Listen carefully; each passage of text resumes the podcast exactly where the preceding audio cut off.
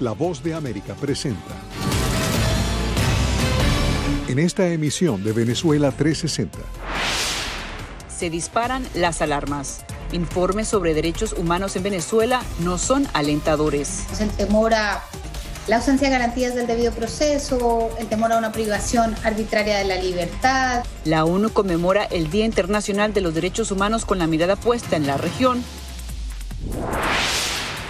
Se desmorona el proyecto del interinato venezolano. No va a cambiar en nada mientras se siga reconociendo la figura de Juan Guaidó. Creo que la oposición tiene que enfocarse más en reconstruir enlaces con una población eh, escéptica. Estados Unidos reitera su apoyo a todo esfuerzo democrático que conduzca a elecciones libres, justas y verificables. Una profesión en vía de extinción.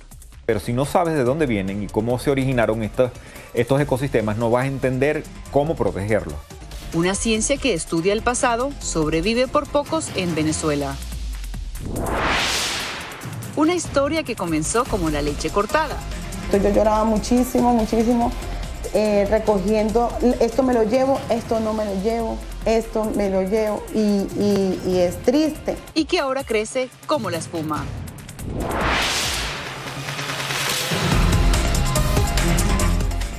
Bienvenidos a esta edición de Venezuela 360. Desde Washington les saluda Cristina Caicedo Smith.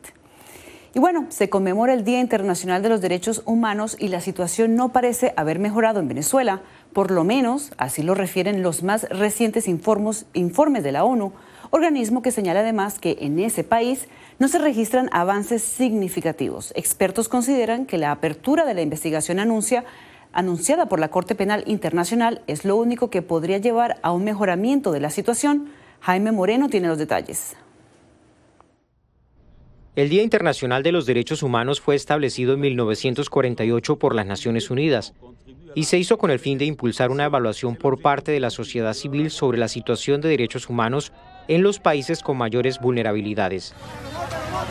Desde hace algunos años Venezuela ha estado en el centro de las discusiones y expertos aseguran que hoy día existe un mayor deterioro de las libertades civiles de sus ciudadanos la ausencia de garantías del debido proceso, el temor a una privación arbitraria de la libertad, la censura a la libertad de expresión, la posibilidad de recibir información. La libertad también de la población de recibir información eh, imparcial. Hay muchísimas vulneraciones de derechos para las personas que, que quedan en Venezuela y por eso no es sorprendente el éxodo venezolano. El informe de septiembre de este año de la alta comisionada de derechos humanos de la ONU, Michelle Bachelet, documenta 12 casos de detenciones arbitrarias, ocho casos de criminalización, amenazas, hostigamiento y detención de estudiantes por participar en movimientos estudiantiles o porque simplemente documentaron presuntas violaciones a sus derechos. Las organizaciones defensoras de los derechos humanos en Venezuela aseguran que el retroceso no es solo en términos de libertades políticas. Un elemento central son todos los derechos económicos y sociales, el derecho a la educación, el derecho a la salud, el derecho a la vivienda, eh, el derecho a un medio ambiente sano. Hay mucho, hay, hay un, impacto muy grande eh, de esa situación en particular en Venezuela.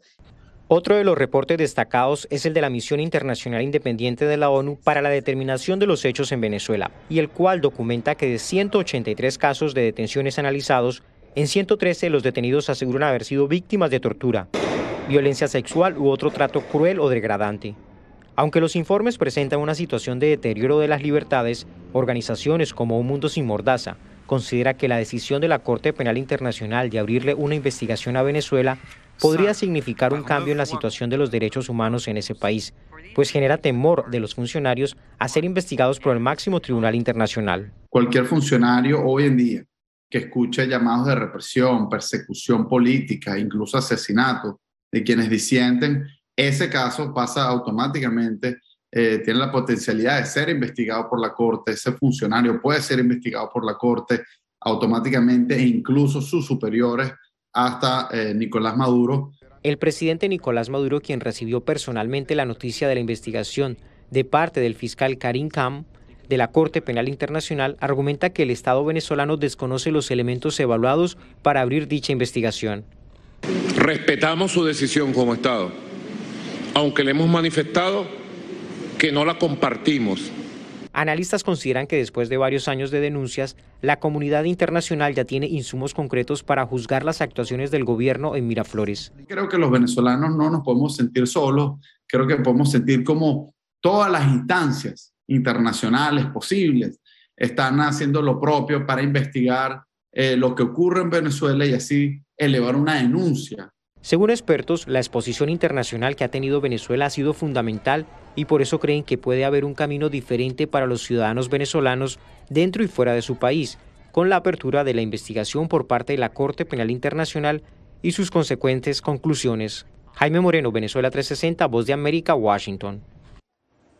Y justo sobre derechos humanos es que surge en Venezuela el programa La Fábrica de Cine, promovido por la Asociación Nacional Circuito Gran Cine, y que busca crear productos audiovisuales cuyas temáticas estén dirigidos al conocimiento y protección de los derechos humanos. Estamos en directo con su directora María Elena Freitas desde Caracas. María Elena, eh, ¿cómo surge esta iniciativa y por qué? Fíjate, nosotros eh, comenzamos Fábrica de Cine hace cinco años, pero ya como ONG dedicada a la difusión cultural y a la difusión cinematográfica cultural, la cultura es, educación y la educación es un derecho humano. Entonces nosotros siempre hemos estado muy involucrados con el desarrollo social y hemos querido siempre trabajar con jóvenes. En este caso, viendo el deterioro constante, progresivo y muy rápido de los derechos humanos en Venezuela, nos, nos convertimos en unos difusores y defensores de derechos humanos, porque teníamos que colaborar con la sociedad, teníamos que proteger a la sociedad y los jóvenes son el público y el sector poblacional más vulnerable y que más sufre la violación de derechos humanos en nuestro país. Eso nos lleva a trabajar con jóvenes entre 14 y 21 años y informarles, darles una inducción, además darles cursos de un año donde hablamos de qué son los derechos humanos, para qué sirven y a través del cine como herramientas de comunicación, información, educarlos. Cuéntame, entonces, estos jóvenes de, bajos recursos, ¿cómo se conectan con esta defensa de derechos humanos? Bueno, ellos son las personas que más, eh, más sensibles y que tienen mayores capacidades de entender y afrontar eh, sus violaciones de derechos humanos porque las sufren en carne propia. Son jóvenes que constantemente carecen de herramientas para eh, lograr sus, sus, eh, mm, eh, deseos de ser profesionales, sufren las carencias económicas, sufren, las carencias de agua, de luz, de, educación, de salud en carne propia. Son jóvenes eh, que pertenecen a una, a una población que cada vez es más grande y son esos futuros de Venezuela. Esos jóvenes son las personas que van a convertir este país en un país que progresa, un país que va hacia adelante, pero la única manera de lograr Ah, ahora, cuéntame, ¿cómo participan los jóvenes en este, en este proyecto? Para concluir rápidamente, porfa. Nosotros hacemos eh, una investigación y trabajamos con jóvenes eh, mm, del municipio de Baruta exactamente, específicamente, hacemos una selección en durante cinco años de trabajo y nos quedan muchos años más de trabajo. Hemos mm, sensibilizado a más de 5 mil jóvenes y realizado más de 35 cortometrajes documentales que relatan discuten y denuncian derechos humanos no solo en Venezuela, sino derechos humanos universales que nos afectan a todos, pero particularmente con este deterioro que llevamos eh, sufriendo desde hace más de 20 años, pues los cortometrajes están dirigidos básicamente a los problemas que les afectan. Problemas muchas gracias. Eh, muchas gracias, María Disculpa, tenemos que irnos, pero muchas gracias y muy importante el, el, el programa. Y bueno, así nos despedimos por el momento. Nos vemos después de la pausa.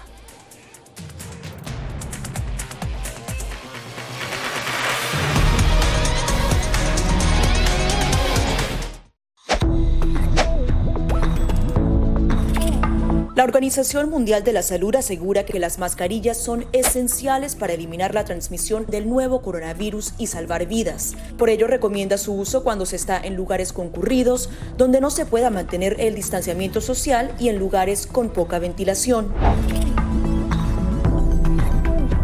Cuando se habla de mascarillas para protegerse del COVID-19, se refieren generalmente a la mascarilla quirúrgica, el respirador N95 o las de tela.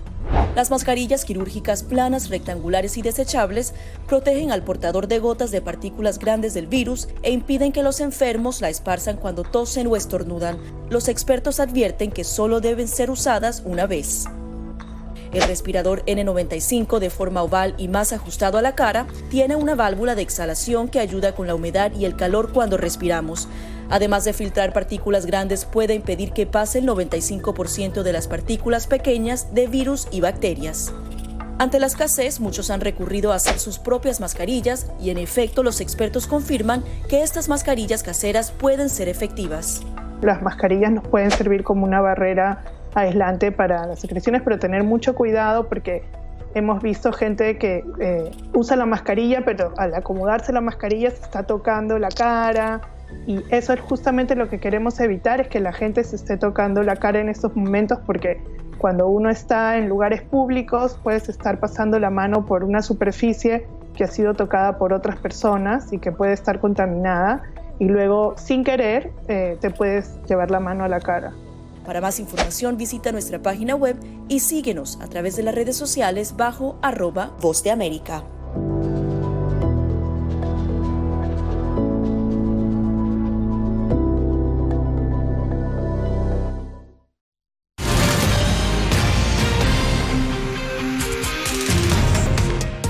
Estados Unidos sigue con detenimiento el desarrollo de los acontecimientos en la oposición venezolana. Luego de la renuncia del que fuera el jefe de Exteriores, la Casa Blanca ha señalado que su compromiso es con el pueblo venezolano y los valores democráticos que quieren y persiguen la realización de elecciones justas y libres. Belén Mora nos explica.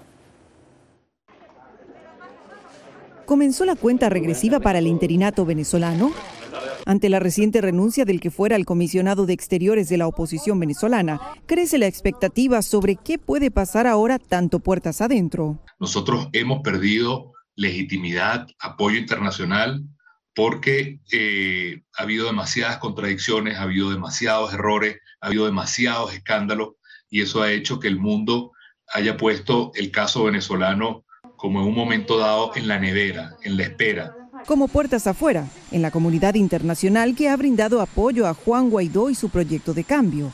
La Casa Blanca dio a conocer su posición. Nosotros no vamos a decirles qué es lo que tienen que hacer. Ellos tienen que decidirlo y con el apoyo de un sustancial número de venezolanos que quiere democracia, nosotros vamos a seguir reconociendo a los actores democráticos y no vamos a darle legitimidad al régimen. Así lo expresó un vocero oficial de la administración Biden que vigila de cerca el desarrollo de los acontecimientos en la oposición venezolana de cara a la protección humanitaria del pueblo. En un comunicado, el Departamento de Estado reiteró el apoyo de Estados Unidos a los esfuerzos democráticos en Venezuela. Seguimos reconociendo la autoridad de la Asamblea Nacional de 2015, elegida democráticamente como la última institución democrática que queda, y de Juan Guaidó como presidente interino de Venezuela. Apoyamos el importante trabajo del gobierno interino para forjar un camino hacia la democracia y poner fin a la crisis humanitaria de Venezuela. Mientras analistas en Washington como Jeffrey Ramsey de la Oficina de Washington para América Latina, WOLA, opinan que la estrategia de un gobierno interino ya no despierta interés. Creo que la oposición tiene que enfocarse más en reconstruir enlaces con una población eh, escéptica eh, en vez de, insistir en eh, prolongar una burocracia internacional que está perdiendo relevancia en el terreno. Pero para expertos como Antonio de la Cruz, del Centro de Estudios Internacionales y Estratégicos, el interinato es una pieza clave en la negociación. Es lo que permite a tener una, una oposición, una plataforma unitaria que pueda todavía enfrentar a Maduro.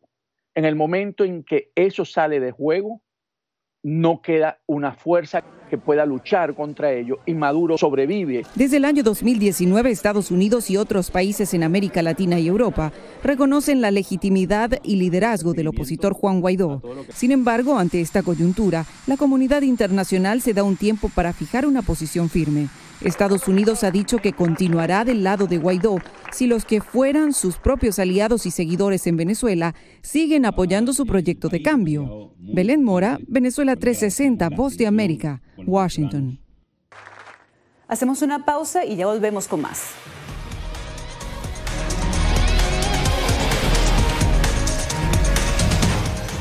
La Voz de América te invita a ser parte de nuestra familia a través de las redes sociales. Encuentra en tu muro las últimas noticias de tu país en su conexión con Estados Unidos, la región y el mundo. Historias que empoderan las voces latinoamericanas de política, economía, salud, actualidad, balanceadas y precisas. Únete a un equipo de origen hispanoamericano que trabaja para conectarte con los tuyos. Síguenos en Facebook y conviértete en protagonista de una historia que tú mismo ayudarás a construir.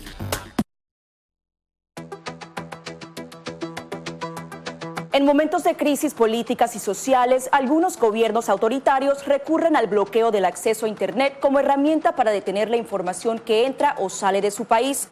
No obstante, existen algunas alternativas que te ayudarán a continuar conectado a la red a pesar de la censura oficial. Una de las más efectivas es el VPN o red virtual privada por sus siglas en inglés. La VPN pretende simular que la persona está en otro lugar del mundo y no en el país que esté restringiendo el acceso a Internet, de manera que es incapaz de detectar esa conexión interna y así se puede utilizar Internet con normalidad. Las ofertas de VPN en el mercado son muchas y las puedes buscar escribiendo las iniciales VPN en los motores de búsqueda, pero es importante descargarla o adquirirla antes de perder la conexión al Internet. Aquí te ofrecemos algunas opciones.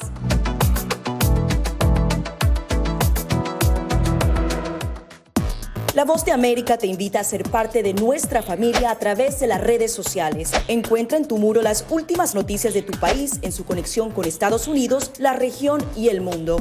Historias que empoderan las voces latinoamericanas de política, economía, salud, actualidad, balanceadas y precisas. Únete a un equipo de origen hispanoamericano que trabaja para conectarte con los tuyos. Síguenos en Facebook y conviértete en protagonista de una historia que tú mismo ayudarás a construir.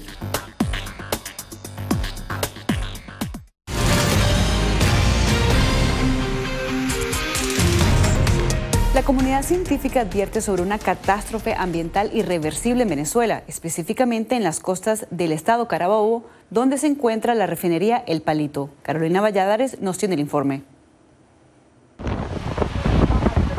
Una catástrofe medioambiental presente e imágenes que dan cuenta de un desastre irreversible. Parece ser el coste para lograr una exportación récord de barriles de petróleo por parte de PDVSA. La prioridad es producir gasolina eh, y aparentemente en esa prioridad ellos eh, no consideran los procedimientos y los cuidados necesarios a la hora de la producción. Con más de 700.000 barriles de petróleo exportados en octubre, según la agencia de noticias Reuters, la estatal de petróleos venezolana habría alcanzado su máximo anual. Un hito posible gracias al acuerdo de canje entre Teherán y Caracas de condensado persa por crudo venezolano que habría permitido reactivar la producción de PDVSA a espaldas de las sanciones de Estados Unidos. Sin embargo, imágenes satelitales mostrarían el lado oscuro de este acuerdo que habría coincidido con la reactivación en septiembre de la refinería El Palito, ubicada en el estado Carabobo y una de las más conocidas del país, no solo por su envergadura, sino también por sus frecuentes derrames de petróleo. Hay problemas en la parte central de Venezuela donde hay derrames continuos, repetidos, muy grandes y graves, desde refinerías como la refinería del Palito, en donde han tratado de que la refinería vuelva a caminar y no lo han logrado muy bien y salen manchones de, de petróleo hacia el Caribe. A principios de año, el ministro de Petróleo de Venezuela, Tariq El Aissami, anunció un plan para aumentar la producción hasta 1.3 millones de barriles diarios. Un objetivo difícil de conseguir, según los expertos, debido al estado actual de la industria petrolera. No se puede pensar que vamos a tener una, una, una buena gerencia de producción si no está incorporada la de mantenimiento. Según las fotografías desde el espacio, las constantes fugas petroleras en la refinería El Palito estarían dejando huella en el ecosistema local. En las inmediaciones del complejo refinador El Palito está el Parque Nacional San Esteban, que tiene un componente terrestre y un componente marino. Y está el refugio de fauna silvestre de Cuare y está el Parque Nacional Morrocoy. Los tres están propensos a derrame de hidrocarburos y tienen los típicos hábitats que tratamos de proteger en el Caribe. Pastos marinos, arrecifes de coral y bosques de manglar que podrían dejar de existir para siempre. Y aunque la comunidad científica asegura que el gobierno no estaría ni informando ni actuando a tiempo para determinar la magnitud del impacto de los vertidos. Y cuando existen los recursos hay barreras y bloqueos que impiden que los investigadores vayan. PDVSA en su cuenta de Twitter asegura tomar medidas pertinentes con cada una de las fugas de hidrocarburos. Con el Ministerio del Poder Popular de Petróleo realizamos labores de limpieza y saneamiento de la playa El Palito nuestro compromiso social y ambiental siempre presente hacia el pueblo venezolano. Mientras tanto, los biólogos temen que mientras el gobierno de Nicolás Maduro siga encontrando vías para aumentar la producción en una industria petrolera que consideran obsoleta, la biodiversidad marina en el noroccidente del país podría sufrir daños irreversibles y lamentables. Carolina Valladares, Venezuela 360, Voz de América, Washington. Con poco presupuesto y equipos limitados, el estudio de los fósiles en Venezuela es casi una hazaña. La carrera de paleontología no se imparte en el país, se necesitan años de formación en el exterior para ejercerla y es de poca remuneración. Adriana Núñez Rabascal nos trae esta historia. Resistiendo la humedad y las elevadas temperaturas, Ascanio Rincón excava el Breal de Orocual, al oriente de Venezuela, intentando hallar algunos fósiles para conocer el pasado de la vida sobre la Tierra. Es biólogo con cuatro postdoctorados en paleontología, una carrera que ha desempeñado por tres décadas y que le ha llevado a colectar los fósiles de unas 20 nuevas especies para la ciencia. Nadie entiende qué es realmente la paleontología. La paleontología es la ciencia que estudia la fauna y la flora del pasado. Pero en un país con una economía que suma ocho años en recesión, indagar sobre el pasado está lejos de ser una prioridad. El presupuesto es muy escaso y que es mucho más importante el hecho de estudiar células madre o inventar una vacuna que estar este, consiguiendo fósiles de dinosaurios o de tigre dientes de sable que ayudan a explicar la biodiversidad moderna. Es decir, nosotros tratamos de entender cómo ¿Cómo ocurre esta mega diversidad que nosotros tenemos actualmente? Porque eh, se ha hablado mucho del cambio climático, de cómo conservar las especies, pero si no sabes de dónde vienen y cómo se originaron estos, estos ecosistemas, no vas a entender cómo protegerlos. Cuando no hay recursos para las expediciones, usa su propio auto o pide aventones para llegar a esas zonas donde espera conseguir respuestas de lo que ocurrió hace millones de años, pero muchas veces los retos sobrepasan su motivación. Mi carro ahorita está parado porque no tengo cómo comprar una batería. Eh, no tengo, no voy a hacer una cola de dos días, este, porque aparentemente las, las colas de gasolina aquí son de dos días al frente de un laboratorio de paleontología en Caracas con 20.000 ejemplares. En la última década, Rincón se ha ido quedando sin generación de relevo. Teníamos en algún momento ocho personas trabajando con los estudiantes, los asistentes, pero eh, a partir de 2013 la gente empezó a, migrar, a irse, eh, se graduaban y se iban.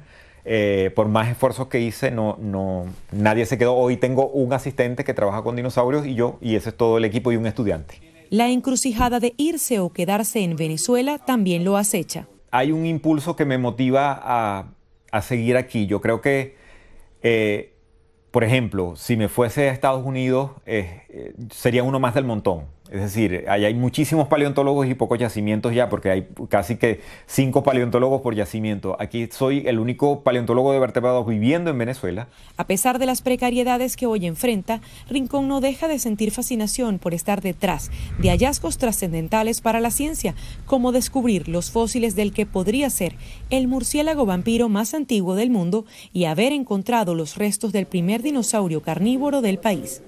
Adriana Núñez Rabascal, Venezuela 360. Voz de América. Caracas. Una nueva pausa y ya volvemos.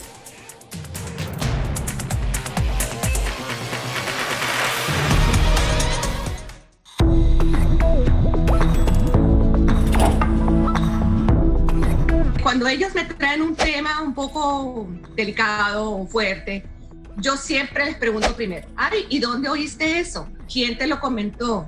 ¿Y qué, y qué, qué te han comentado? Pues corrijo si han escuchado algo que no, es, no está correcto, no está bien. Y les aclaro, pero lo, lo mínimo necesario para su edad. Enfócate en que tu hijo se sienta seguro y no le ofrezcas más detalles de los que pida. Si ellos preguntan, nosotros siempre les hemos respondido con la verdad, pero eh, a su edad. Finalmente di cosas específicas que tu hijo pueda hacer para que sienta que tiene el control. Por ejemplo, enséñale que lavarse las manos con frecuencia lo puede ayudar a mantenerse sano.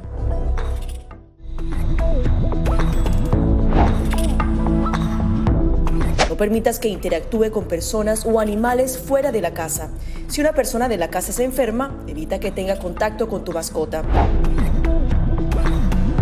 Designa a un miembro de la familia o un amigo para cuidar a tu mascota a corto o largo plazo en caso de que tú no puedas. Limpia sus patas una vez que regreses a casa, pero no uses productos tóxicos para ellos como toallitas desinfectantes. Usa champú para bebés y aceite de coco en sus patas si notas picazón o sequedad. Prepara un kit de emergencia que incluya un suministro de medicamentos por 30 días y al menos dos semanas de alimentos y otros suministros.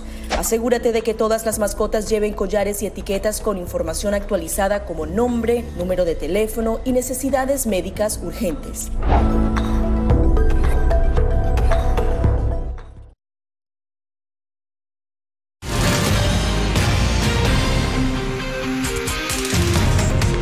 Reinventarse, un término que resulta mucho más fácil decirlo que ponerlo en práctica. A miles de migrantes les ha tocado este proceso y muchos ahora comparten alegremente su historia. Conozcamos la siguiente historia traída por Heider Logato desde Cúcuta.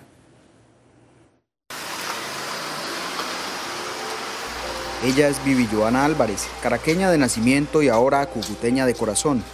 Es una de los más de dos millones de venezolanos que, de acuerdo con Migración Colombia, han salido de su país buscando oportunidades en su tierra vecina.